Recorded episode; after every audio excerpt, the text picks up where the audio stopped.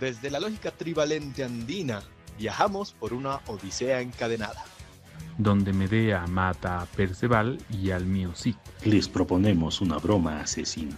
En este programa se citan libros, pero se citan mal. Mal, Mal hidalgos. hidalgos. Mientras Dr. Jekyll y el Quijote se baten a duelo con Guillermo Tell, Los invitamos a criticarnos todos los martes a las 8 de la noche por nuestras plataformas digitales.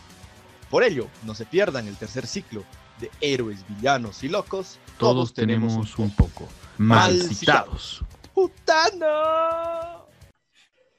Bueno, hostia, tíos, bienvenidos a el programa especial de Malcitados, eh, dedicado a todos estos motines, tíos, que están viéndonos ahora, eh, martes 28 de julio a las 8 de la noche. Contamos con un tío fenomenal de invitado. Bienvenido, Quique. Ole, bienvenidos tíos, ¿cómo estáis? ¿Cómo os sentáis todos, en los más citados? Un saludo a Einar, Ernesto y Pater. Ah, bueno, buenísimo. Perfecto, Eh. Estamos, estamos aquí además con nuestros cómplices de siempre, estos tíos que, que son la leche, molan todas las eh, veces, todos los martes están ahí con las críticas. Bienvenido Einar, bienvenido Ernesto. Einar, adelante. Camaradas, ¿cómo estáis? Pues nada, aquí gustosísimos por estar presente, mal citados y a meterle con todo.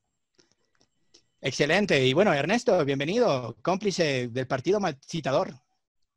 Eh, ole, ole, saludos. Eh, viva Franco y las corridas de toros. Saludos. ¡Wow, fuck! Ok. Está en buena Bienvenidos a- compañía, con Calamaro. Bienvenidos a Malcitados. Eh, para darle un poco de, de humor a este programa de hoy, eh, hemos contado con Kike Prieto que nos va a acompañar para reseñar Watchmen, este, esta novela gráfica que nos han pedido enfáticamente muchos de nuestros seguidores y que nosotros como un regalo les otorgamos eh, fuera del ciclo eh, número 3, que ha sido el ciclo de héroes, villanos y locos, y también fuera del el próximo ciclo que se va a estrenar a mitad de agosto, así que estén atentos. Bueno, empecemos. Si ustedes eh, no han leído por algún motivo la novela gráfica de Watchmen, pueden eh, ver la reseña que vamos a colgarla en el buzón de comentarios. Eh, es un video donde van a poder ver una reseña con spoilers de toda la novela y así viendo ese video van a poder entender mucho mejor cuál va a ser este programa, cómo va a ser, cómo lo vamos a llevar a cabo y los comentarios que vamos a hacer. Pero bueno, primero, antes de, de iniciar el programa como tal, debido a una crítica que nos ha llegado en el último programa eh, donde hemos comentado en un libro, el programa de Raza de Bronce, nos decían que eh, estábamos nosotros fallando porque no habíamos invitado a una persona eh, indígena, intelectual, literaria para hablar de Raza de Bronce. Entonces hemos tomado los recaudos y es por eso que te quiero preguntar, Quique, si tú efectivamente eres un vigilante, si en las noches sales enmascarado a combatir el crimen. Nope. Ah, ah, no. Dijo Ok, que no. No, mil disculpas. Entonces vamos a tener que, eh, pues, parar la, la, la, sacalo de la aquí. sintonización. Tal vez hacemos el programa el viernes. Busquemos a un vigilante que porque parece que no. Sí, tenemos que buscar a un vigilante, a una persona que combate el crimen en la noche para hablar de Watchmen. Claramente. Primero tienes que preguntar de dónde viene y qué hace para invitarlo al programa. Oh. Mil disculpas. Pensé que, pensé que era un vigilante. Vi, vi su Facebook y vi que, que parecía un vigilante, parecía una persona que lucha contra el crimen. Mil disculpas a todos los espectadores. Nos vemos el siguiente martes. Chao, chao. Hostias. Estamos experimentando problemas técnicos. Por favor, manténgase conectado a Mal Citados. Bueno, después de haber solucionado internamente todos estos problemas técnicos, hemos decidido dar pie al programa con Quique, aunque él no sea un vigilante. Creemos que podemos llevar adelante unos comentarios bastante interesantes sobre la novela de Alan Moore y Dave Gibbons, Watchmen. Entonces, vamos a por ello, tío. Eh, Claro, eh, estábamos poniéndonos de acuerdo y resulta que sí, soy un hombre azul que vive fuera del espacio continuo del tiempo con el dick al aire, ¿no? Entonces está bien, podemos... Sí, exacto, exacto. Entonces, sí, se puede. O sea, Quique tiene autoridad para hablar de esto. Sí, por favor. Se pone Eh, los calzoncillos después del pantalón. Ah, no, doctor. No, no, no. No, no, de hecho, de hecho nos estaba comentando que no usa pantalón directamente, ¿no? Sí, sí, ayer. Ah, Bueno, empezamos con el programa de Watchmen. Este, esta novela gráfica que, como les comentaba, fue un boom en la historia del cómic. Gracias a Alan Moore, Dave Gibbons, muchos amigos que son aficionados del cómic me decían que de alguna manera esta novela gráfica ha refundado el concepto de héroe a un nivel no solamente literario, sino también a, a, un nivel cultural. Entonces ha influido mucho en la cultura pop desde los años 80, 90 y que ha sido sobre todo trabajado en el cine en los años, en la década de los años 2000. Para esto vamos a empezar a hablar de este programa desde la deconstrucción del héroe. ¿Por qué? Porque si ustedes recuerdan, en el, en el anterior ciclo hemos tratado 10 libros sobre héroes y hemos hecho también un pequeño, un pequeño programa donde hemos eh, hablado de este, de este ciclo, hemos hablado de la construcción del héroe, etcétera. Y hemos visto que en la mayoría de los casos el héroe es una persona con una moral inquebrantable, que además es justiciero, es justo, que son cosas diferentes, y además es muy cariñoso con eh, el tema del mundo. El mundo es como algo que tiene que salvarlo, es una figura muy paternal hacia el mundo. Sin embargo, en Watchmen vamos a ver que los héroes no son de esta manera, principalmente porque todos, exceptuando el Doctor Manhattan, no tienen superpoderes, simplemente son personas como ustedes, como nosotros, no como Kike, porque Kike sí tiene superpoderes, pero sí como nosotros, que es como si yo me pusiera una máscara en la noche y me voy a combatir el crimen y punto. Eh, y, aquí hay, hay una deconstrucción muy fuerte del héroe, ¿no? De desenmascarar muchas cosas y también empezar a construir en base a nuevos, nuevas ideas otras. Entonces, vamos a empezar a hablar. Yo tengo una pregunta aquí, que háblame un poquito de el tema de la ambigüedad moral, del poder, de la cultura que los héroes van implementando en Watchmen dentro de la sociedad eh, estadounidense. Y finalmente, hablemos un poco de este tema del vigilantismo, que no es un concepto que se utilice mucho aquí en Latinoamérica, pero que está muy asociado al hecho de las personas que toman la justicia por sus propias manos, ¿no? Eh, y que combaten el crimen fuera de la ley. Eh, ¿qué, qué, te ha parecido en esta deconstrucción del héroe Watchmen? ¿Tienes alguna idea, algunos comentarios? Es un poco complicado cerrar ese círculo porque Watchmen explica en realidad un contexto de todo el mundo de la historieta. Cuando DC Comics ha llegado al año 1986, quería refundar la marca eh, basados en un punto de vista realista. Entonces han sacado por un lado Watchmen y por el otro lado salía Frank Miller, ¿no? Con su Caballero de la Noche, tenías al Superman de John Byrne, pero en la era de plata y de oro de los cómics, los superhéroes estaban construidos sobre ese cardinal artúrico, que es eh, Joseph Campbell, ¿no? La, la cuesta del héroe. Entonces el héroe cambia, el héroe pierde, descubre sus defectos, pero al final sale campante. Como decías tú, vainilla total. El, el, cardinal moral está marcado, sabemos qué es lo que tiene que hacer, qué es lo que no hace. Inclusive hasta ahora Batman no mata, ¿no? Excepto algunas interpretaciones. Pero Alan Moore eh, decide hacer una novela sobre la condición humana, que es eh, el principal cardinal de la obra, que ya lo había analizado en B de Vendetta, pero en B de Vendetta hablábamos de una sociedad rescatable, y ve justamente, rescata a la sociedad basándose en lo mejor de la condición humana, y en Watchmen la sociedad fracasa por culpa de lo peor de la condición humana. Exactamente, y justo hace unos días leíamos un fragmento de B de Vendetta en Malcitados, y eh, teníamos esta, yo tenía esta idea al leer, eh, justo había leído B Vendetta, había leído un poquito antes Watchmen, y tenía como que esta idea de cómo había eh, progresado, se había desarrollado al amor como escritor. y es que aquí hay algo que me, que me llama mucho la atención. Hay dos héroes que en particular me llaman la atención, que es Doctor Manhattan y Rorschach. Rorschach, mientras yo lo leía, yo decía, este es más o menos una representación de Batman. Y cuando leía sobre el Doctor Manhattan, decía, mm, me pareciera que es una deconstrucción de, Superman. Es como un Superman, pero un poquito más emo, un poquito más deprimido, depresivo, con más, eh, con más sustancia, ¿no? Un, personaje mucho más rico y no tan plano como ese Superman vainilla del que hablabas. Eh, en esto, a ver, eh, Einar, ¿tú qué me puedes comentar? ¿Sientes algún tipo de relación entre alguno de los héroes que se ven, de los vigilantes que se ven en Watchmen, con algún otro héroe que hayamos visto con anterioridad? eh, relación directa a... O que se parezcan, ¿no? Sí, sí. O sea, podríamos hacer esta, mm, no tal vez comparación, pero sí similitud con el caso de B de Vendetta, que es de nuestro primer ciclo, que lo hemos reseñado, que lo hemos dialogado, ¿no? En el caso de distopías, en donde hay este especie de eh, héroe, por ponerlo en ese sentido, de héroe anarquista, ¿no? De héroe que al final de cuentas no es un héroe que va en contra del Estado, sino que quiere construir un nuevo Estado destruyendo el antiguo. Y en el caso de Watchmen, más bien hay una especie de posible esperanza de la humanidad, ¿no?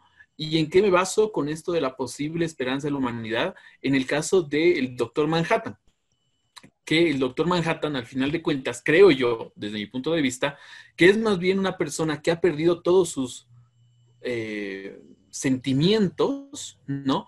Porque más bien al final ha encontrado que la vida no tiene ningún sentido, ¿no? Que al final de cuentas eh, es muchísimo más importante preocuparse por el universo y las complicaciones que tiene que por unos simples sujetos que al final de cuentas no importan y no interesan, por más allá de que tengan sus complicaciones. Sin embargo, cambia esta actitud el capitán, digo, el, doctor Manhattan, cuando está hablando con su enamorada, ¿no? Con Jane. Y en este caso, claro, él dice, tú eres al final de cuenta vida que podemos entenderla en un suceso total y completamente azaroso ha llegado a existir, lo cual es sumamente importante y vuelve a la Tierra más o menos ahí para salvarlo. Pero claro, esto al final de cuentas no convence mucho.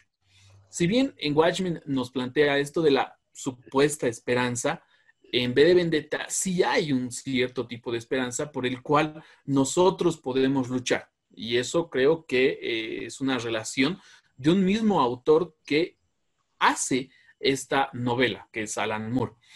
Em, y por otro lado, lo que tú decías de, del hecho de que es más vainilla, yo creo que no sé si pondría este concepto ahí de, del vainilla, sino en el hecho de que es un sujeto mucho más desinteresado. En el caso de Superman, es una persona que se interesa por la humanidad porque ha vivido en ella. Si bien en el caso del Doctor Manhattan, el doctor como tal vivió y fue humano, ¿no? Y luego se convirtió en el doctor Manhattan, pero hay una especie de total y completamente, eh, si quieres decirlo, desunión con lo que es realmente el ser humano, porque al final de cuentas, como decía anteriormente, no significa absolutamente nada. Y esto, claro, es un duro golpe hacia nuestro ego, si quieres verlo así, ¿no? Que frente a lo maravilloso que puede ser Marte, por ejemplo, cuando le está mostrando a su amada, el doctor Manhattan, frente a lo que ella le dice, ¿no? Que nosotros, al final de cuentas, somos seres especiales, magníficos y demás, pero frente a Marte y frente al universo, pues no somos nada. En frases de él, ¿no? El hombre más inteligente del mundo para mí no es menos que la termita más poderosa del mundo. Claro, exactamente. Así mandes. Ah. Ernesto, ¿tú qué piensas eh, sobre esto que, nos comentaba Einar, que nos comentaba Kike? Yo más bien voy a hacer un, comentario corto.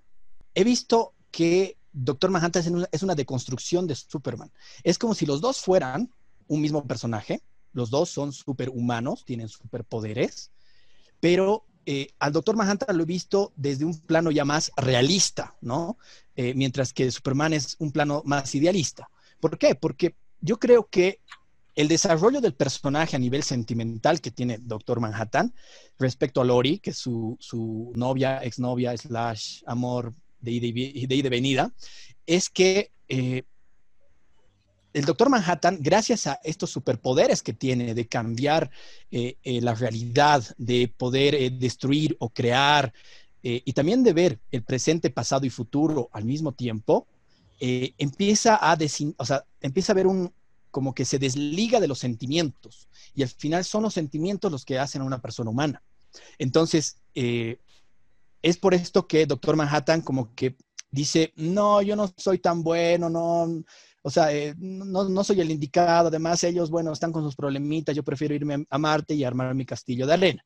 Perfecto, lo arma Y cuando tiene la charla con Lori es cuando se empieza a ver todo este desarrollo de la pregunta que creo que podría ser la que le mando a Ernesto, un superhumano, ¿realmente sería un buen superhéroe?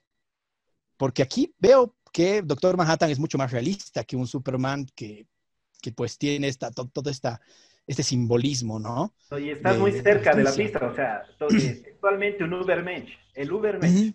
Exactamente, exactamente. Me voy a ir a, a Nietzsche ahora. A ver, ¿tú qué piensas, Ernesto? Bueno, digamos que efectivamente el, el, eh, doctor Manhattan, eh, y es interesante notar que le ponen ese nombre para intimidar a los soviéticos, ¿no? Esto, esto sucede, esta historia sucede en los años 80 del siglo pasado, eh, al límite de una conflagración nuclear, además, ¿no? Entonces, eh, eh, el doctor Manhattan es un arma y el nombre de doctor Manhattan eh, está diseñado para asustar a los enemigos de los Estados Unidos, ¿no?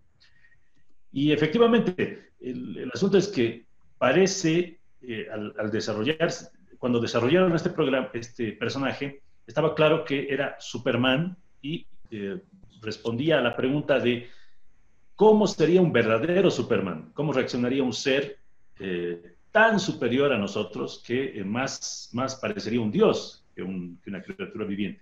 Y efectivamente, eh, parece razonable creer, como en, la, como en la novela gráfica, que sería alguien que vería nuestros problemas con... Es decir, los conflictos humanos le parecerían eh, apenas las, la agitación de unos insectos, porque para el doctor Manhattan, en último término, los seres humanos acabamos siendo eso, eh, insectos. ¿no? En algún momento llega a decir, eh, finalmente, no, no, no impide un asesinato, ¿no? No impide un asesinato. Y cuando le preguntan por qué, dice, bueno, al final no veo la diferencia entre este cuerpo vivo y este cuerpo muerto. Tiene la misma cantidad de partículas, ¿no? Entonces, no logra entender esto, ¿no?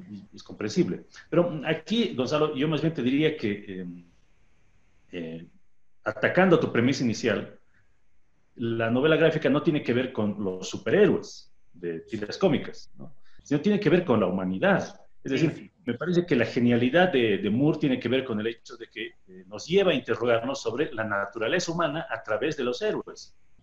Eh, y en este sentido, la visión que nos propone es o totalmente pesimista, como la visión que tiene Rorschach, ¿no? Todos somos unas bestias, así, absolutamente, somos, somos apenas mejores que animales o que, o que lobos, ¿no?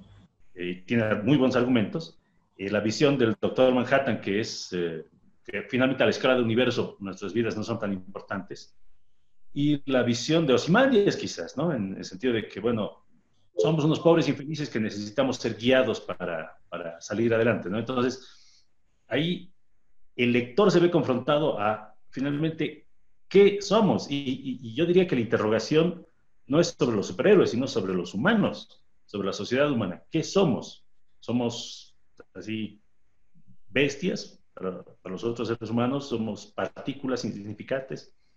Y creo que un lector, no hay una respuesta para eso, creo yo. Cada, cada lector determinará lo, la, la que le convenga mejor. Pero creo que por ahí va la interrogante de, de Moore y no tanto sobre los superhéroes. Y, y efectivamente me siento atacado. Muchas gracias. Eh, No, Y- tus sí. ideas, no tu persona, por favor. No, no, mis ideas también, también se sienten atacadas, ambos, ambos estamos un poco molestos contigo. Y bueno, eh, nos vamos a ir al corte con este ataque directo que ha hecho Ernesto a mis ideas. Bastante interesantes, de, por cierto, porque claramente esta es una forma muy interesante de analizar Watchmen. Sin embargo, eh, tengo, me veo obligado a decirles algo que me acaba de decir mi productor detrás de cámaras. Él también quiere opinar y lo va a hacer mediante mi voz. Y es que él dice, lo cito, comillas, yo creo que la ropa hace mucho en la personalidad de Superman, ja, ja, ja, ja, ja, Sí. cero comillas. Ver, Una, una cosa bien chiquita para que salgamos Sí, sí. todos de dudas, que tiene que ver con la realidad. Cuando contrataron a Alan Moore, Alan Moore dijo, quiero hacer mi obra en base a los héroes de esta editorial vieja que se llamaba Charlton, que eran Blue Beetle, Question, el Capitán Atom y Lady Phantom. Entonces él dijo, voy a utilizar estos personajes. DC Comics le dijo, no, queremos hacer más plata por otro lado. Alan Moore agarró la hojita y dijo, van a ver cómo me cago en Batman y en Superman. Y el Doctor Manhattan es la sátira de Superman y el Night Owl es la sátira Batman, así. El millonetas desconectado del mundo que quiere ayudar, pero es recontra naive, ¿no? Súper bobo, súper bobito. Y es justamente de, quienes vamos a hablar en el siguiente bloque. Vamos a hablar de todos los superhéroes, si se da el tiempo, pero vamos a ir con los favoritos de cada uno de los panelistas. Quédense y nos vemos en unos segundos. Bienvenidos nuevamente a Malcitados. Estamos reseñando, en realidad estamos comentando el libro Watchmen, una novela gráfica escrita por Alan Moore y Dave Gibbons, que eh, ha sido, como les comentaba en el anterior bloque, un boom en eh, la industria del cómic para allá por los años 70-80.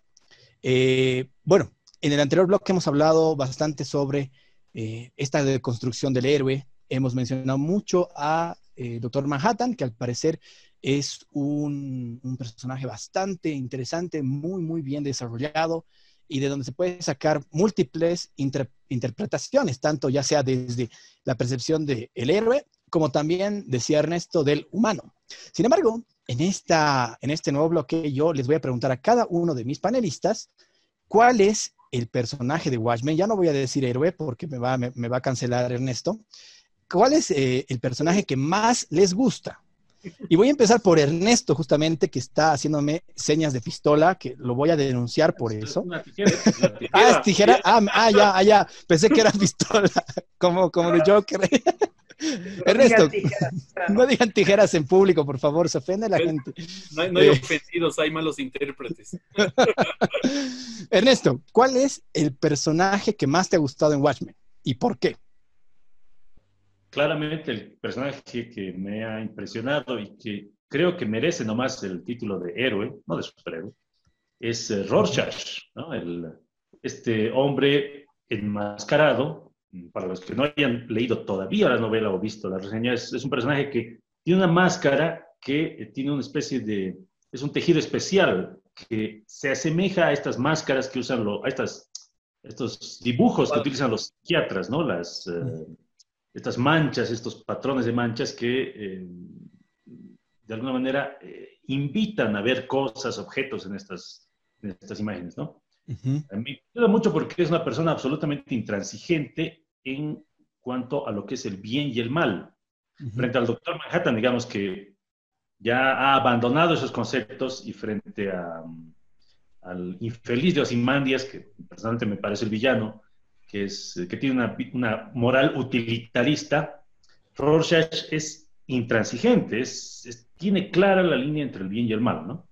Y es un ser, dentro de todo, a pesar de su violencia y todo, y todo es un ser eh, compasivo, profundamente compasivo. Y, y, diría yo que dentro de todo es un sobreviviente, porque ha sobrevivido a los peores abusos en su infancia, ¿no? Y aún así trata de hacer el bien, ¿no? Dentro de todo, a pesar de ser un ser eh, destruido, roto, eh, incompleto, trata de contribuir, trata de hacer algo por la humanidad. Ahí, parece una tensión permanente, ¿no? Entre salvar a una humanidad en la que no cree y, o pegarse un tiro, ¿no? Entonces, esa tensión es la que me, me, me parece muy, muy humana, muy, muy no, no, no, sé qué palabra escoger. Eh, eh, eso es una persona, es un personaje que me genera mucha, mucha compasión, ¿no? Eh, y... Te genera empatía, esa manera de pensar. Es que a Ernesto no le gusta la palabra empatía. Ah, por eso no la quiero usar. Por, eso le gusta Rorschach. pero a ver, Ernesto, pero... de esta época, son inventos de esta época. pero a ver, Rorschach, Rorschach es... Sí, sí, no, sí, sí, continúa, termina tu idea diría que, por ejemplo, él mismo cuenta el, nacimiento de Rorschach, porque en última instancia el personaje acaba absorbiendo al humano eh, cuando presencia el, crimen más espantoso que uno puede imaginarse, ¿no? Además, muy, muy gráficamente descrito en la novela, el asesinato de una niña por razones futiles, así absurdas, ¿no? Y cómo, y no, aquí no voy a contarlo, prefiero que la gente lea la historia, y cómo tratan a su cuerpo además, ¿no? Eso es una cosa que, que definitivamente te pone del lado de Rorschach. Y frente a eso dices, bueno, finalmente este tipo tiene razón. Y, y, me cuesta mucho no encontrarle justificaciones a ese comportamiento.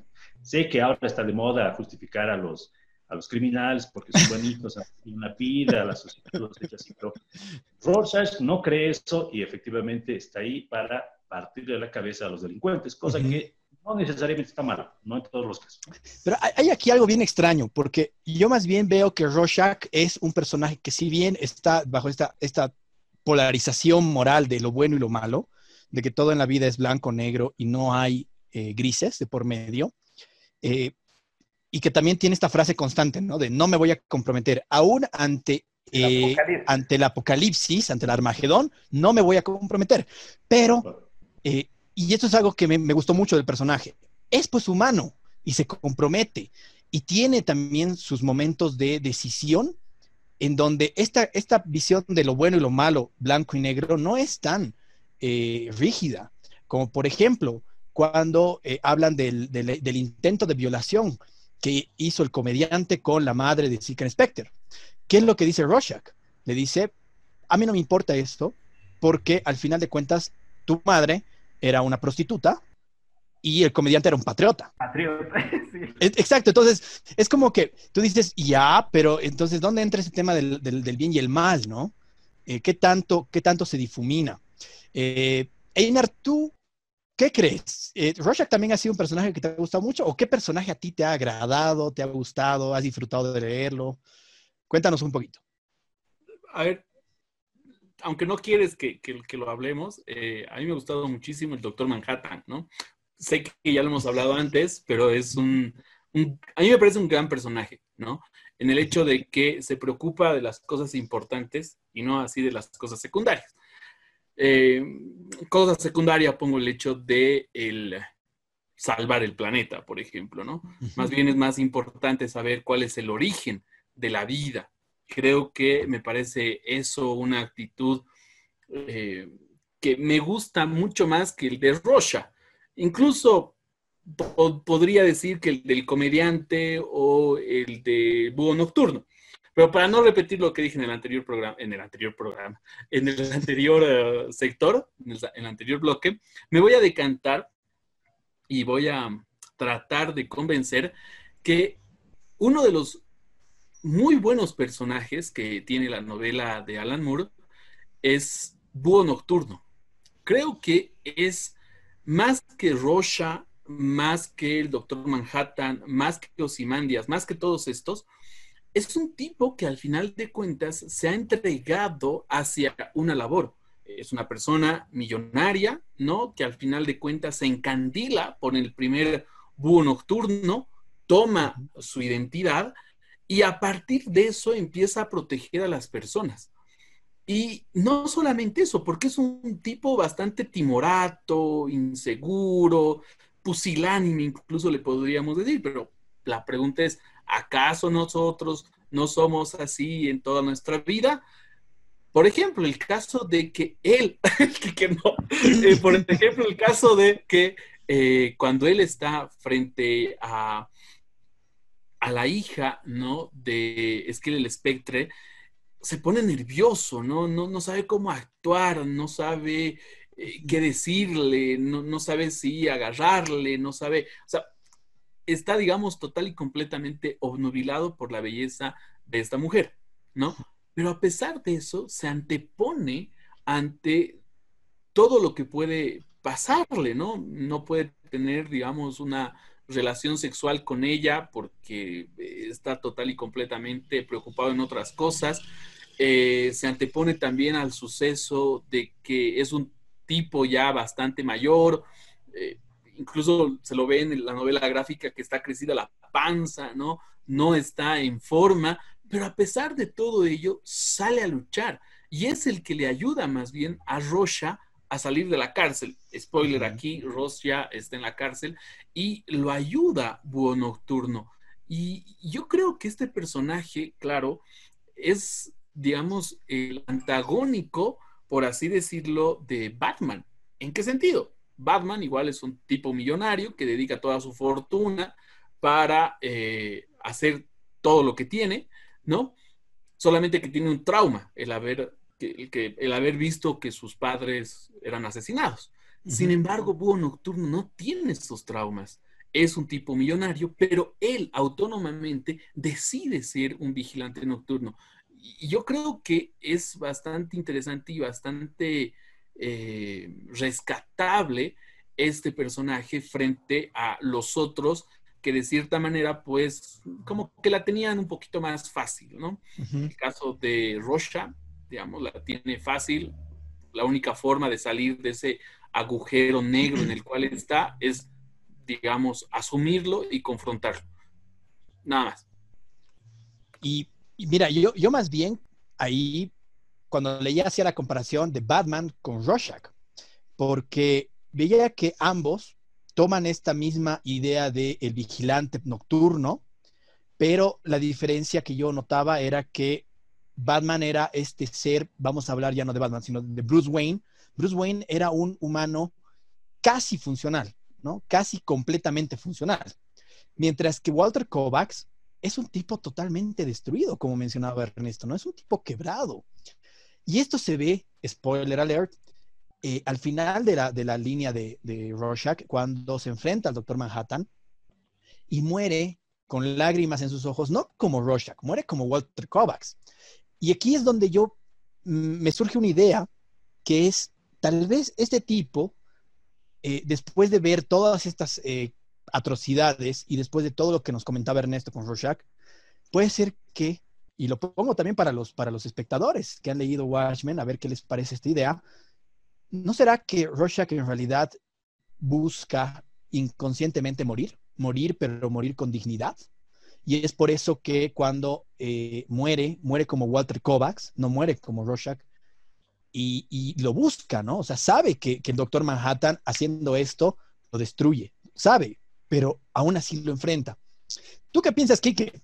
Y también, dime, ¿qué, personaje te gustó mucho? ¿De cuál que quisieras hablar ahora? Interesantes todas las réplicas.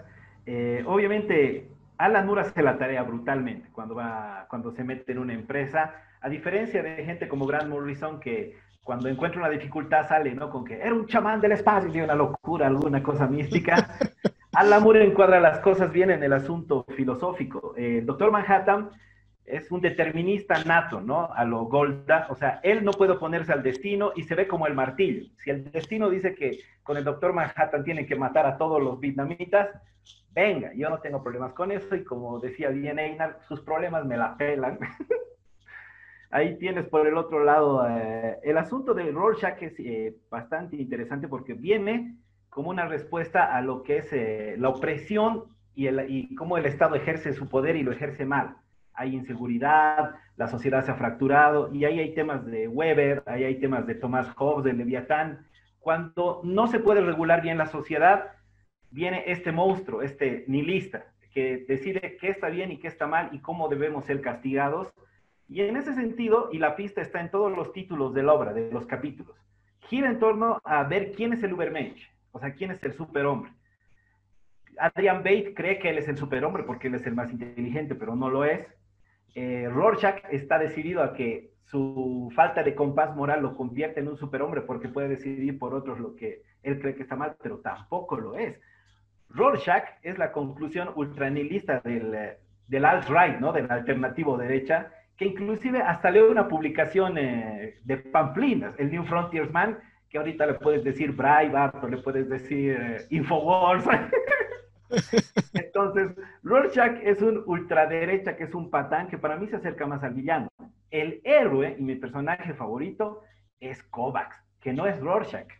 O sea, Walter Kovacs es la borra de la taza de café. La sociedad lo ha escupido de tal manera y a lo largo de toda la obra, el comedian es el único que sabe el chiste y los lectores. Todos los demás lo sospechan y no lo saben. Inclusive el búho nocturno no lo sabe hasta el final de la obra.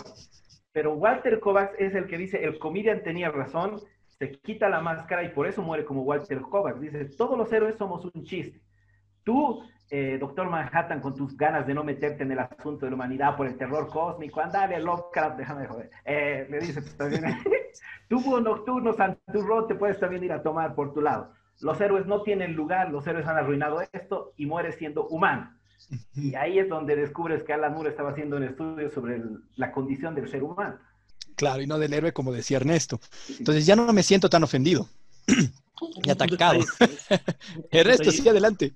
Para complementar lo que decía Quique, eh, sí, efectivamente yo, iría por, esa interpretación, ¿no? En, en, cuanto a la resurrección de Kovacs, ¿no? Porque en algún, en algún momento Rorschach dice, bueno, a partir del asesinato de esta niña, ya, soy Rorschach, ¿no? Antes era un tipo disfrazado. El asesinato de esa niña me ha transformado y su muerte lo lleva otra vez a la humanidad, ¿no? Y, y, aquí quizás es, es, es, el golpe final contra el doctor Manhattan, no muy eficaz porque el hombre es un semidios, entonces no, no se lo puede herir, pero eh, Kovacs, Rorschach, ¿no? este personaje complejo, es el único que decide, frente, o sea, es, es, un hombre que es destruido por la existencia, pero opta por el mal, o por el bien, perdón, decide luchar por el bien. Eh, eh, tienes razón ahí, que, bien de derecha, pero ah, es un hombre simpático. pero, pero, ¿Y qué? Pero, pero Rogers decide y, decide morir. Entonces, eso es lo que no se le puede quitar, ese poder de decisión por el bien eh, y decide morir en su ley, cosa que los otros no logran hacer, ¿no? Ellos siguen el destino, o la lógica, o la razón, ¿no? El determinismo, pero eh, Kovacs es al final un héroe porque decide, decide, toma lo poco que puede, lo decide. Hay pero un alegato hacia la anarquía, porque Alan Moore al fin y al cabo siempre va a ser un anarquista, y entonces dice, detrás de los planes tan hilvanados de Adrian Bate, que dice inclusive, no soy un villano de opereta, sí eres huevas, eres. o sea, porque sus planes se ven desbaratados y la lógica fría de Rorschach por un evento azaroso, ¿no? Que es el periódico, y entonces la mancha de ketchup te dice que el reloj sigue moviéndose. Entonces, el determinismo de Manhattan no tiene lugar en un lugar que es afectado por el azar, la convicción de Rorschach tampoco tiene lugar en un universo que es afectado por el azar. Entonces es también una poesía bien anárquica. Sí, estoy muy de acuerdo. Eh, y, esto también lo veo, ¿no? En, este compás moral que tiene Rorschach. Es como que al final el hombre eh, realmente no encaja en este mundo tan ambiguo, ¿no? Tan, tan múltiple en la variedad de, o en, los, en las tonalidades de moral que pueden haber. Eh, último, último comentario de bloque. Einar, tú que has estado un poco más callado, quisiera saber qué piensas eh, de una manera concreta, sintética, de Osimandias. Ah, no me gusta. ok, listo, nos vamos al siguiente bloque. Gracias. ¿Y por qué no te gusta? No, parece, parece un personaje realmente. O sea, Ernesto, por ejemplo, decía que eh, Rocha es un poco derechista, ¿no? eh, Osimandias en realidad en este patrón, si lo ponemos de, de, opuestos, pues es bastante izquierdista, ¿no? O sea, el hecho de que obligue a las demás personas a cumplir por un bien común universal. aún así es el megalómano, él es el megalómano, ¿no? Claro, claro. Sí, no, no, es, no, me parece que es el antihéroe, no, no, lo pondría como el, el, el, héroe ni, ni el humano, pero el villano. claro, Tal vez el villano sí, ¿no? Pero eh, en este punto, por ejemplo, si, si, si, ampliamos el abanico, eh, creo que cada uno de estos personajes hace que al final de cuentas el lector, nosotros, los seres humanos, pues tomemos nuestras decisiones por quién queremos ser, ¿no? Porque podemos ser Osimandias, muy bien, así un tipo que se va a la Antártida, ¿no? A, los nevados y tiene su lince y hace experimentos y es el hombre más inteligente del mundo y etcétera, ¿no? O por el otro lado podemos ser una especie de Rocha, ¿no? Un justiciero nocturno que al final de cuentas por una cuestión muy puntual que es la, el, la ultraje que hacen con una mujer, ¿no? Se convierte en un héroe y empieza a luchar por el bien, independientemente de que hay incluso las leyes que están prohibidos los superhéroes o los justicieros o los enmascarados, igual sigue cumpliendo esa labor. O sea, yo creo que en ese patrón, claro, cada uno incluso puede encajar y decir, ok, yo voy a seguir esta forma, esta conducta que me está mostrando Alan Moore. O el caso mismo de lo que estábamos hablando bajo, antes, antes de entrar al segundo bloque, que era el caso de, me corrigen si pronuncio mal, Yupek Sik, Ah, Juspecic Glory. La exacto. Sí. ¿No? Que es Juspecic Joyce y es el, y el caso esta de, la, de, de una mujer que al final de cuentas anda en un montón de problemas por un montón de cosas en donde no sabe quién es su padre y posiblemente sea el comediante porque la, lo ultrajó a su madre y en medio de ese huracán de sentimientos puede convencer a un hombre que no tiene absolutamente nada de sentimientos, que es el doctor Manhattan, para que vuelva luego al mundo y trate, digamos, de que no haya una tercera guerra mundial. Entonces, uh -huh. yo creo que cada uno de estos muestra pues un patrón de comportamiento o un arquetipo de persona que cada uno representa en la humanidad y que lo asumirá de diferente forma. Sí, exactamente. Y, y es que este, este, libro, esta novela gráfica es tan amplia, realmente es, es bastante, bastante profunda, muy bien hecha. Eh, se puede hablar de ella desde diversos temas, ¿no? Desde diversas eh, percepciones, desde diversos, eh, incluso desde diversas líneas filosóficas, líneas ideológicas. Es increíble. Eh, bueno, nos vamos a ir al tercer bloque, no sin antes dar una mención a Ludus, el centro de estudios que nos permite que podamos hacer este tipo de charlas. Eh, entonces, les mandamos un abrazo a las personas del centro de estudio Ludus y nos vemos el siguiente bloque. Listo, estamos de vuelta en Mal Citados, eh, comentando la novela gráfica Watchmen, se me fue por un segundo el nombre de la novela, casi les digo Rorschach, porque estábamos hablando detrás de cámaras de este fabuloso personaje del de cómic escrito por Alan Moore, ilustrado por Dave Gibbons. En este último bloque, eh, y espero que les haya gustado mucho a nuestros seguidores que nos han pedido hablar de, de Watchmen, les voy a lanzar la pregunta que atormenta constantemente a Osimandias en un punto post realización, es decir, una vez después de que lo hace, lo empieza a atormentar. Y es la siguiente. Voy con Quique primero. ¿Vale la pena matar 3 millones de personas en Nueva York con un pulpo slash alien modificado genéticamente gigante? ¿Todo esto para salvar a la humanidad de la aniquilación nuclear? ¿O no vale la pena? Bueno, en primer lugar, ¿para qué vamos a mentirnos? O sea, desde la concepción Alan Moore ha creado una super vagina, ¿no? Que es el temor de todo el hombre de los ochentas. Es una super vaginota con tentáculos, el dicho ese. Y en segundo lugar, eh, Adrian Bate no tiene ningún dilema. O sea, es la coartada. Es la coartada durante toda la película y especialmente en el cómic. Porque en la película han cometido varios errores, como glorificar la violencia que en el cómic estaba expresada de una manera bastante y eh, deliberadamente burda para que choque. En, el, en, la peli tenemos, por ejemplo, la golpiza al comedian, ¿no? ¡Uah! Así, Snyder haciendo sus pedos, ¿no? Así,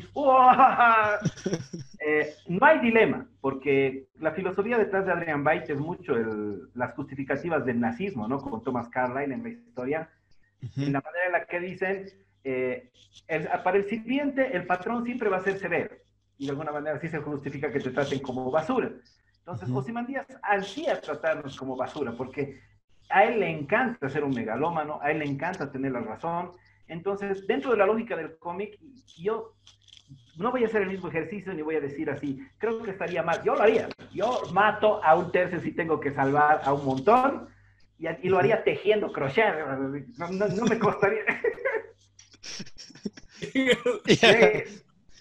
¿Cuántos millones, ¿Cuántos millones han dicho? Tomando las lágrimas de, de, las personas que ahora deben estar renegando contra ti.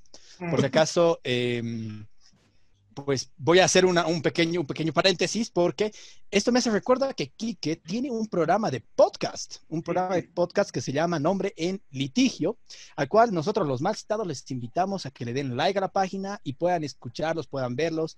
Hay eh, unas interesantes charlas que tiene Quique con tu camarada Adrián, Nieve. Claro, ¿verdad? Adrián Nieve. Éramos, Adrián Nieve. Éramos, éramos, la anterior, el anterior programa, del cual justamente no podemos usar el nombre, por eso ese nombre en litigio. Les pedimos su apoyo para que deje de estar en litigio.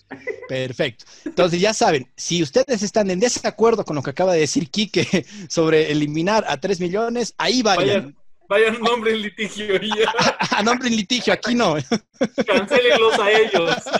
Cancelen a nombre en litigio. A ver, ok, entonces tú lo harías tejiendo crochet.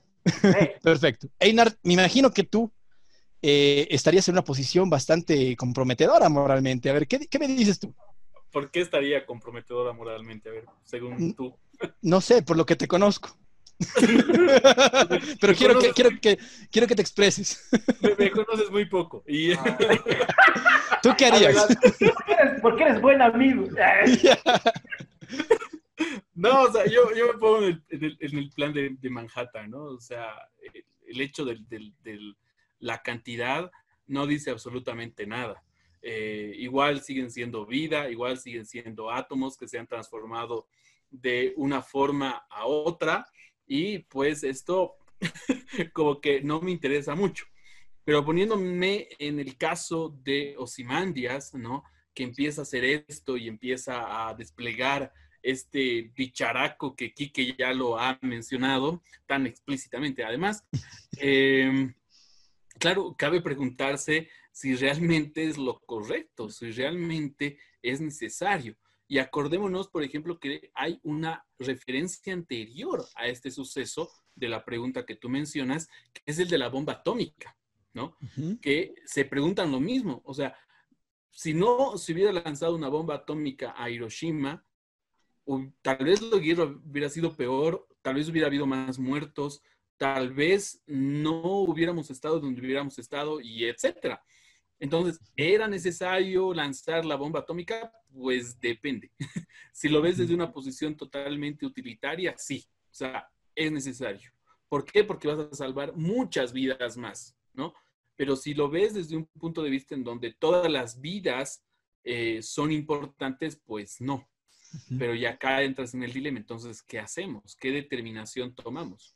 ¿Y por qué crees que entonces, por qué crees que al final, doctor Manhattan, eh, decide no comentar sobre los sucesos de Osimandias, del bicharraco, y decide, por lo tanto, eh, ocultarlo, ¿no? Aún así, eliminando a Rorschach, etc. ¿Por qué crees que el doctor Manhattan haría eso? Yo creo que, o sea, el doctor Manhattan ya te da la misma respuesta, ¿no? Porque él ya ve los sucesos en proyección. O sea, no interesa al final de cuentas si este suceso acaba de realizarse, porque él ya sabe lo que va a venir después. Entonces, como que no tiene mucho interés el dar una respuesta. Al final de cuentas, siguen siendo materia que se ha transformado de una cosa a otra, como te decía en el principio. Entonces, ahí, por ejemplo, el doctor Manhattan es un total, no sé, como, un retrato de, del dios deísta, ¿no? Crea algo y se va y no le interesa qué es lo que suceda con su creación. Y yo creo que Manhattan toma también esta decisión, ¿no? Al final de cuentas, a él no le interesa todo esto, sino le interesa seguir, es lo que tal vez podríamos imaginar nosotros, seguir haciendo su investigación. ¿Te acuerdas, por ejemplo, cuando está eh, teniendo una relación con su pareja, ¿no? Hay tres Doctor Manhattan. Entonces, es como que, ¿qué está pasa filmando, aquí? Está filmando una película de Bracer solito. y le dice, pensé que te gustaría. claro, entonces, este, este hecho, este, este suceso cómico que lo podemos ver en la novela gráfica, o sea, igual nos los podríamos imaginar, ¿no? Que hay un Doctor Manhattan que está ahorita en Marte mientras están eliminando un montón de gente y ese doctor Manhattan que está viendo ese suceso, pues le es indiferente, ¿no? y, más bien se concentra en esta búsqueda del el origen del universo y de la vida y de todas las cosas. Y a toda la gente que se había ofendido pensando que yo estaba siendo asertivo, quiero dejarles en claro que para Ina Rosso no interesa. Pero es, peor aún. es peor aún. Pero, ponte, ponte, es, es, es, el, es, es, el argumento, y con esto cierro, es el argumento que, por ejemplo, uh, todas las víctimas del coronavirus son solo números. Pero sí, pues son solo números, o sea, lamentablemente llegamos a hacer eso. Eh, un montón de datos que cuantifican cuántas personas mueren y cuántas personas se han recuperado del virus y etcétera. Más nada, más de eso no somos nada y punto. Desaparecemos y ya. Pero a mí me parece que estás con mucha ropa para creerte el doctor Manhattan. Mientras arreglas eso, voy a ir con Ernesto para preguntarle lo mismo. Tú, Ernesto, ¿Matarías a 3 millones de... ¿Matarías a 3 millones de personas para salvar al mundo de la aniquilación nuclear? ¿Serías No, unos no. Simandias? No, no, no. Justamente, eh, este es mi argumento. A ver, eh, a- tomando en, en cuenta primero que Ozymandias, como bien decía Inar, es realmente un tipo, es, es el, es el perfecto planificador socialista. ¿no? El tipo cree que desde arriba va a dirigir la- los destinos de la humanidad con un par de buenas ideas. ¿no? Y, y claro, el hombre tiene razón, porque en este universo de la novela gráfica, el mundo se dirige a eh, la guerra nuclear. ¿no? El doctor Manhattan se ha ido del- de la Tierra, ¿no? Y, los soviéticos inmediatamente invaden Afganistán, están por Pakistán, en Alemania Oriental, ¿no? Que todavía existe en esa época, en este universo, empiezan a agitarse los ejércitos y es inevitable la, la batalla. Entonces, la lógica de Ozymandias es, bueno, si me invento un enemigo exterior a la humanidad, la humanidad se va a unir, vamos a vivir en paz y vamos a evitar la destrucción nuclear. Y aquí el problema es que eh, hay un montón de cosas que pueden salir mal, para empezar. Es decir, eh, y, en última instancia, en la última escena del libro te das cuenta que posiblemente el plan de Ozymandias fracase por la intransigencia de Rorschach, eh, Rorschach justamente, ¿no? Entonces, a mí me parece que eh, ese tipo de, lógica está destinada al fracaso porque la realidad es demasiado compleja, incluso para Ozymandias, incluso para el, el doctor Manhattan, y esos planes siempre fracasan. Entonces, la idea de sacrificar a alguien por un bien superior me parece profundamente inmoral. Y ahí estoy yo con, eh, con mi amigo, con mi héroe Rorschach, en el sentido de que no, o sea, no, no hay que ponerse esa lógica porque si, si por sacrificar cinco vas a hacer el bien a diez, esa lógica la puedes aplicar a todo en la vida, ¿no? O sea, ¿dónde te detienes? No te detienes, o sea, eh, no, no hay una respuesta satisfactoria, ¿no? Ese utilitarismo es bien perverso en el fondo, ¿no? Sí. Puede llevarte a cosas mucho peores. Eh, en última instancia, eh, yo creo que lo único que ha hecho Ozymandias es, uno, ganar un par de años. Tarde o temprano, la humanidad va a volver a estar al borde del, del abismo. Entonces, no, lo critico porque no es una solución. Falso dilema, ¿no? Es así, mato a tres para salvar a la humanidad. No, no, no funciona. Eh, voy, a, no voy, a ponerme, voy a ponerme así bien, bien polémico, ¿ya? Voy a mandarles una bombita polémica. Según lo que acabas de decir, Ernesto, entonces, el, el evitar un robo y golpear al ladrón no afecta nada. O sea, estaría bien. No, no entiendo tu pregunta. O sea, me dices que, me dices que eh, al final los Simandias, con este plan de crear este enemigo, eh, pues no, ha hecho ganar un par de años, pero al final la humanidad va a entrar en el colapso. Voy a ser más específico. Con el o caso no, de este polémico. No lo podemos saber. No lo podemos claro, saber. Claro, al final es un, es un final abierto la novela, ¿no? Pero va, vamos al caso específico. Hace poquito las redes sociales han estallado en, en, en indignación porque una persona ha evitado un robo y ha golpeado a la persona que estaba robando en la calle, en vía pública, frente a cámaras, etc.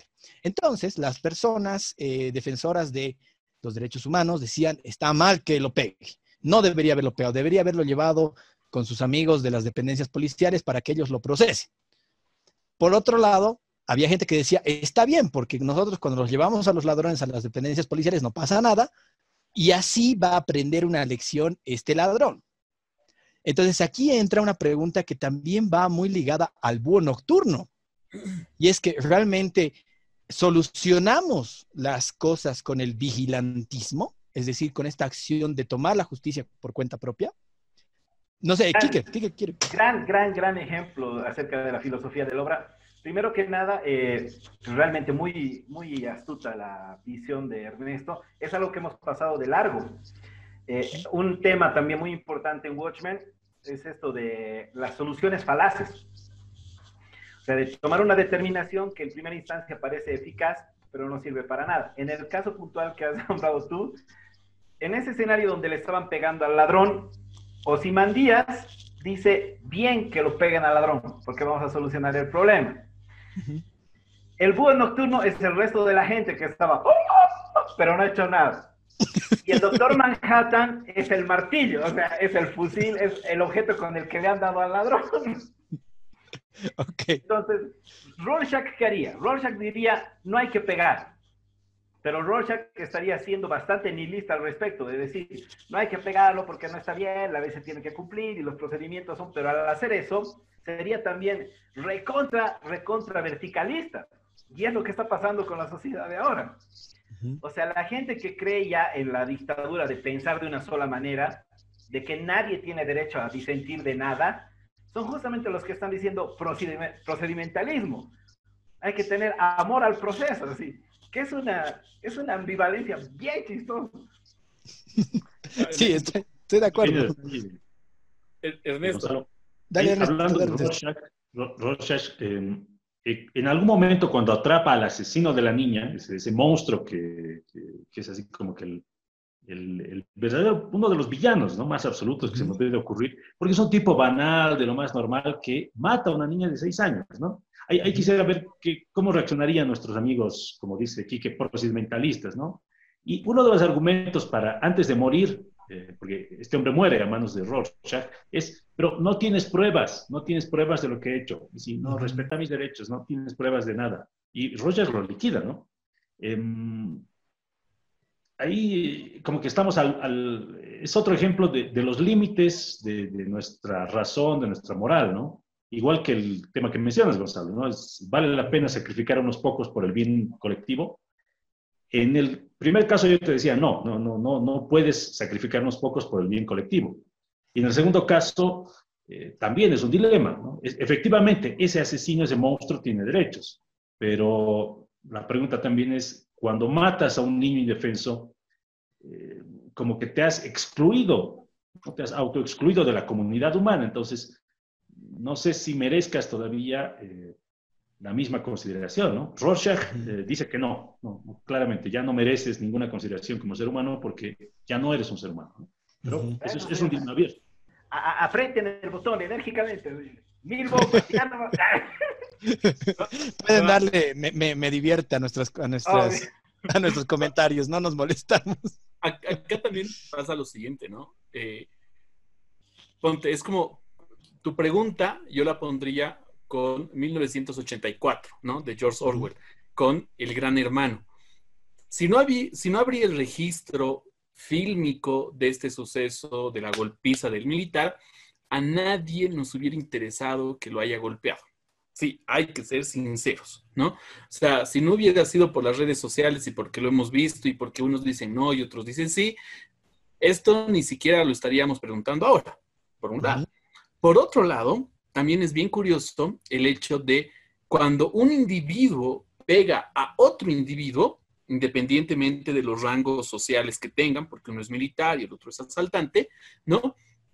Uno cuestiona estas cosas. Pero cuando es una turba furibunda que dice justicia comunitaria y agarra a unos individuos sin preguntarse siquiera si ellos eran los asaltantes, ladrones o violadores y los linchan y los queman, todos dicen, ah, pero está bien, es justicia comunitaria. Y además, nadie se atreve a decir, ah, esa turba X, Y, Z de personas tienen que ser reconocidas una por una para hacerles un proceso judicial, cosa que sí sucede cuando es un individuo. Entonces, claro, esto es altamente hipócrita de cierta manera, ¿no? De las, de las personas que empiezan a manifestar como algo indebido el hecho de que una persona haya matado a otra cuando no se preguntan cuando hay una turba furibunda que hace lo mismo con una sola persona y son, qué sé yo, 10, 20, mil tipos. Entonces, claro, acá hay lo que podríamos llamar una especie de leyes paralelas, ¿no? Cuando es individuo, uno contra uno, sí se lo juzga, pero cuando es uno contra cien, no, porque no se los puede identificar, etcétera, etcétera. Ahora imagínate que esto hubiera sido no en el día, sino en la noche. A nadie tampoco le hubiera interesado. Tan igual como los sucesos de que varias personas en las noches salgan a manifestar y empiecen a apedrear, por ejemplo, movilidades o empiecen a quemar casas y donde no se los puede identificar a las personas. Entonces, yo creo que también va en ese punto el hecho de preguntar. Eh, Einar Pero vuelvo al caso de Manhattan. Einar ha regresado a la temática de Watchmen, que es el control y cómo se ejerce el poder a la gente. Si no hubiera sido un militar, y ahí también hace una observación muy perspicaz, si hubieran sido dos tipos agarrándose a puñetes, mañana tenía su foto al lado del no te rayes así, ¿no ve? ahí en la asamblea. Entonces, ¿cuál es, ¿cuál es el asunto? ¿Cuál es el asunto acá? Tenemos 14 años así de adiestramiento ludovico a los naranja mecánica, así como el Alex del Arch, diciendo que si alguien que ejerce la autoridad está cometiendo un acto de exceso, por default está mal. Porque malditos militares, porque malditos policías, porque malditos políticos, cualquiera que sobre nosotros ejerza un poco de esa pulsión que se llama, ¿no? El poder del Estado, el poder punitivo. Una coerción. Sí, efectivamente. Y es que, miren, hemos saltado, y es algo que hablábamos hace unos, hace unos días en un programa especial de, de más citados, casualmente tenemos la bendición del doctor Manhattan de que siempre que hablamos o que ponemos en posición un libro, una novela gráfica, etcétera, sucede algo en la coyuntura nacional que está íntimamente relacionada a ese libro o que se puede interpretar de una manera bastante directa. Eh, bueno, nos vamos con esto, al cuarto bloque, hemos terminado el comentario del doctor Manhattan y en el siguiente bloque tendremos la estantería, en donde Quique nos va a hablar de algunos, eh, de unas obras bastante buenas que nos recomienda. Nos vamos al corte. Bienvenidos nuevamente al cuarto bloque de Mal Citados hemos terminado de comentar la novela gráfica Watchmen.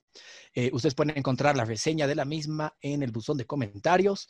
Y en este cuarto bloque, como es costumbre de los más citados, tenemos nuestro sector de la estantería. La estantería es un lugar donde nuestros invitados pueden eh, recomendar a nuestros seguidores libros, novelas gráficas, en este caso cómics. Quique, ¿qué nos tienes para el día de hoy? Bueno, volviendo a hablar de lo que es la realidad de Watchmen, eh, lo que ha pasado con Alan Moore es que después de que le han hecho esta serie, eh, antes de Watchmen, ¿no? Ha sacado DC Comics un montón de diarrea más mala que meterle chicolac con, con chicharrón. Estaba él bastante enojado, eh, en plan, los Simpsons, ¿no ve? Watchmen Babies, le han hecho eso los infelices. Pero el perfecto material de acompañamiento a Watchmen eh, y es chistoso porque viene de la competencia que tampoco lo aprecia mucho a Grant Morrison, Alan Moore. Grant Morrison, cuando hizo Crisis Final, que es otra diarrea pero psicotrópica para DC Comics, sacó una serie paralela que se llama Multiversity, que son versiones alternativas del universo DC, y hay un número en específico que se llama Pax Americana, donde él cumplió el sueño de eh, Alan Moore y utilizó a los personajes de Charlton para hacer un mundo alternativo a lo Watchmen es alucinante y cubre varias de las dudas que Alan Moore había dejado flotando en el aire en su novela. Y para mí es el perfecto acompañamiento y les va a cambiar la vida. Son 40 páginas que son básicamente iniciáticas y yo le invitaría a la gente que lea Multiversity, pero solo ese número. Buenísimo. ¿El número 40 decías? No. Es uno de los números, si no estoy mal, es el 8 o el 9 de Multiversity. Ya, perfecto. Entonces ya saben, nuestros seguidores busquen el número 8 o 9 de Multiversity. Esta es la recomendación de Kike, sobre todo para los amantes del cómic que nos han estado siguiendo en estos últimos días, en estas últimas semanas con Malcitados. Bueno, además de esto, Ernesto nos tiene que comentar eh, un, espacio especial nuevo que se está abriendo y que nos va a informar eh, de una manera un poco más profunda, más responsable. Ernesto, ¿qué nos tienes? Más formal además, por supuesto. más seria. por supuesto. Más seria, como Ernesto. Solo un pequeño paréntesis, como siempre, para decir que esta es una novela gráfica, pero sería un error eh, si alguno de nuestros eh, seguidores, amigos, cree que es una obra sencilla, fácil, adolescente. Es realmente una gran obra en términos literarios. es, Watchmen vale la pena releer, estudiar, ver las referencias, es, es, efectivamente una obra literaria de gran calidad, ¿no?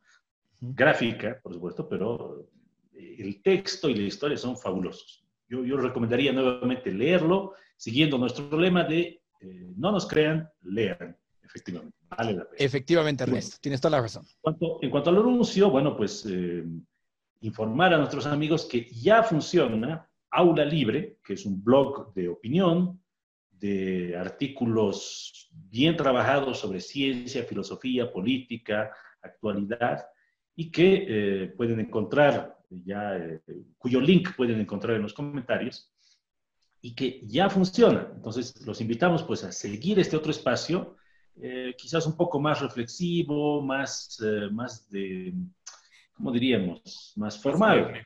Más, ah, más formal, formal, no, no diremos solemne. Más, que, que, es también un proyecto de este equipo que estamos formando, ¿no? A partir de Em, de mal citados. Ahora tenemos un, otro espacio donde esperamos igual la participación de amigos y de lectores para opinar sobre temas de la, de la actualidad, pero no solamente. ¿no? Así que, bueno, efectivamente. Invitados y de hecho, sí, y de hecho en Aula Libre nos han llegado textos reseñando obras sinfónicas, reseñando libros, películas. Nos han llegado textos de opinión política que se van a ir publicando en los siguientes días. Entonces, eh, si, ustedes están interesados, pueden entrar a la página web de Aula Libre. Ahí están todas las publicaciones ya eh, que han sido efectuadas. Y si quieren ustedes escribir, contactarse con Aula Libre, tenemos también el correo electrónico institucional. Eh, y bueno, están invitados siempre a escribir con nosotros. Además, Einar nos tiene otro anuncio, pero esta vez es de más citados. Y es un anuncio muy especial que ha sido también muy controversial, muy polémico en las últimas semanas. Sí, bueno, eh, antes de comenzar nuestro cuarto ciclo de más citados, vamos a hacer un programa especial que se va a tratar de la relación entre literatura y fascismo. Así, en general. Hay muchos autores que han dedicado, pero versos, poemas, novelas, elogios a grandes dictadores y pues hay también cosas que han sucedido así en nuestro país. Claro, con menor calidad literaria, eso sí hay que mencionar. Y una de ellas, por ejemplo, es estas historias, las de Evito. Las aventuras de Vito, que lo escribió Alejandra Claros Borda y que nosotros pues vamos a hablar antes del comienzo de nuestro cuarto ciclo. ¿Y cuándo va a ser esto? Pues en agosto. Espérenos que vamos a hablar sobre literatura y fascismo. Y bueno, para los que nos dicen, ¿cómo vas a hablar de literatura y fascismo desde las aventuras de Vito? Pero esperen, escuchen el programa, véanlo y recién nos critican, ¿no?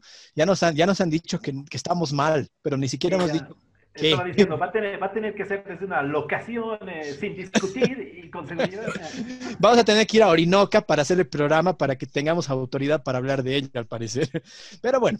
Eh, Vamos a tener que ser fachos para hablar del fascismo.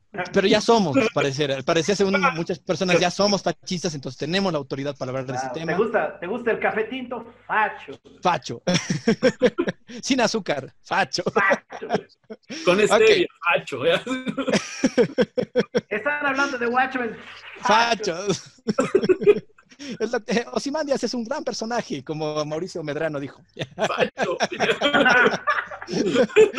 bueno, vamos a, vamos a cerrar ya este programa especial de, de Malcitados, eh, agradeciendo principalmente a Quique, que realmente nos hemos divertido mucho en este programa, hemos reído, hemos reído mucho en cámaras, fuera de cámaras, eh, y bueno, muchas gracias, Quique. Realmente ha sido muy interesante escucharte sobre esta novela que realmente se nota que te gusta y que obviamente invitamos a todos nuestros espectadores a que la busquen, la lean, porque si no lo han hecho todavía, yo les aseguro que les va a cambiar la perspectiva de muchas cosas. Muchas gracias, Quique.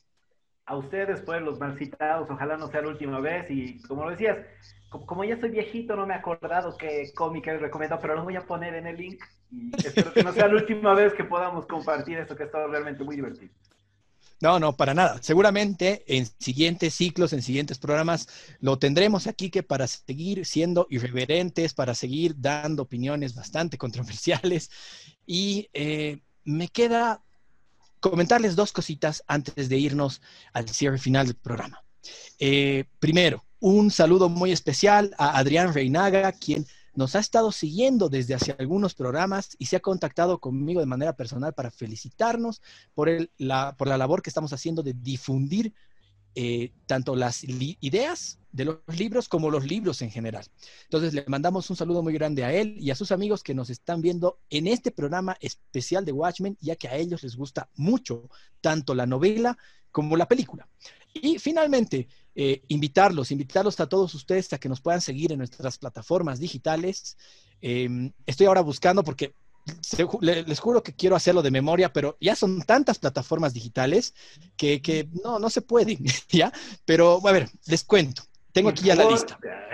Es, estamos en Spotify. ¿Les gusta Spotify? Estamos en Spotify. Estamos en Deezer, estamos en iBooks, estamos en iTunes, estamos en Stitcher, estamos en Google Podcast, estamos en Castbox, estamos en Podcast Addict, en Simplecast, en Pod Paradise.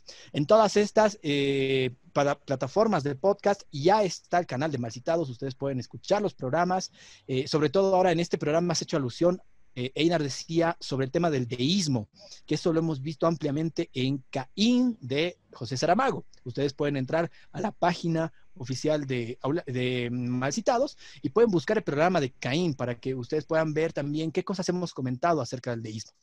Sin más, la invitación está hecha para una próxima oportunidad, un próximo programa especial sobre eh, las aventuras de Vito, que sin duda son aventuras muy enternecedoras y muy lindas. Las vamos a estar eh, criticando de una manera bastante, bastante adecuada. Y, el, doctor, el doctor Manhattan. el, doctor, el doctor Manhattan. ok. El doctor Aquí la primera crítica. El doctor Orinoca. El doctor Orinoca. Bueno, por su eh, doctor honoris causa, ¿no? Por el doctor, por los múltiples, ¿no? Que tenía. Eh, bueno, nos vamos con esto. Un saludo muy grande a nuestros espectadores. Le doy la palabra a Einar primero para que se pueda despedir. No, un gustazo. Ha sido un ciclo increíble, realmente. Hemos leído eh, dos novelas gráficas de Alan Moore el Joker y Watchmen y realmente son alucinantes, ¿no? Sobre todo Watchmen, que es brutal. Kike ya, ya lo ha mencionado. Y nada, un placer siempre compartir con ustedes, camaradas, Gonzalo, Ernesto, Mauricio y ahora Quique, pues que nos acompaña y esperemos que no sea la, la última vez. Así que lo vamos a tener aquí mientras él siga vivo. y no lo linchen. Y, no, le apliquen justicia comunitaria. Claro. Y no toma chicolá con chicharrón. Y no toma chicolá con chicharrón. Con cloro, para bajar. Con dióxido de cloro. Ernesto, te doy la palabra para que puedas despedirte. No, no, simple, simplemente un saludo. Quique, muchas gracias por tu participación. Ha sido excelente. Y bueno, si parece que nos divertimos mucho, el programa es cierto. Eh, y no me avergüenza. Está muy bien. Así. Eh, y porque, a ver, en el fondo, leer es una actividad muy grata. Realmente es muy grata. Y yo me sentiría muy, muy, muy, muy feliz si alguno de nuestros amigos finalmente decide seguir uno de estos consejos y tomar alguno de los libros que hemos sugerido. Realmente valen la pena. Pero, ¿por qué no? Otros, hay infinidad de, novelas, de historias que, que, vale la pena leer, ¿no es cierto? Mm. Dicho esto, que les vaya muy bien, camaradas. Atentos, atentos al cuarto ciclo. Tenemos unos libros, ya tenemos la lista de libros eh, definida, también qué libros van a entrar en discusión, eh, en votación, para que ustedes puedan votar. Y no se olviden, hoy, eh, hoy a las 7 de la noche, es decir, hace una hora, hemos ya publicado la primera votación para el cuarto ciclo. Son dos libros, uno de H.G. Wells, que es La máquina del tiempo, y el otro libro es El ruido del trueno, de Ray Bradbury. Está excelente este ciclo, les va a gustar mucho, estén atentos. Y bueno, un saludo muy especial a Mauricio Medrano en Controles, que es nuestro productor. Le debemos la vida a él. Es, él es como el doctor Manhattan de Malcitados. Eh, él hace y deshace como, como no, puede. No, Ozymandias, ya lo dijo. Soy Ozymandias. no, pero que, que, se, que se despida, ¿no? Y, y, sí, sí. Y que aparezca. A ver, Mauri, eh, aparece, en el, aparece en el programa. Siempre aparece en el primero y en el último. Ahí está, ya, conectó su, micrófono. Con el micrófono conectado, nuevamente le agradezco a Kike por su participación y ustedes tres compañeros en el crimen. Y nada, en este caso hacer la invitación, como decía Gonzalo, a toda nuestra gente que nos está escuchando o viendo en este momento, que el siguiente ciclo se viene con todo y que lo esperen, que lo esperen con muchas ansias. Dicho esto, nos vemos en un próximo programa de Malcitados. Sí, ¡Utano! Y no, y no te olvides que, más bien, aquí para cerrar, ya agradecerles porque hemos llegado a los mil seguidores. Realmente, muchas gracias. Lo hemos logrado. Ahora falta los dos mil. Vamos a estar trabajando para ello. Y sin más, pues, gracias equipo, gracias a todos. Gracias a ustedes, vemos. seguidores. Nos vemos. Cuídense. Chao, chao. Y pues. Chau, chau, chau, chau.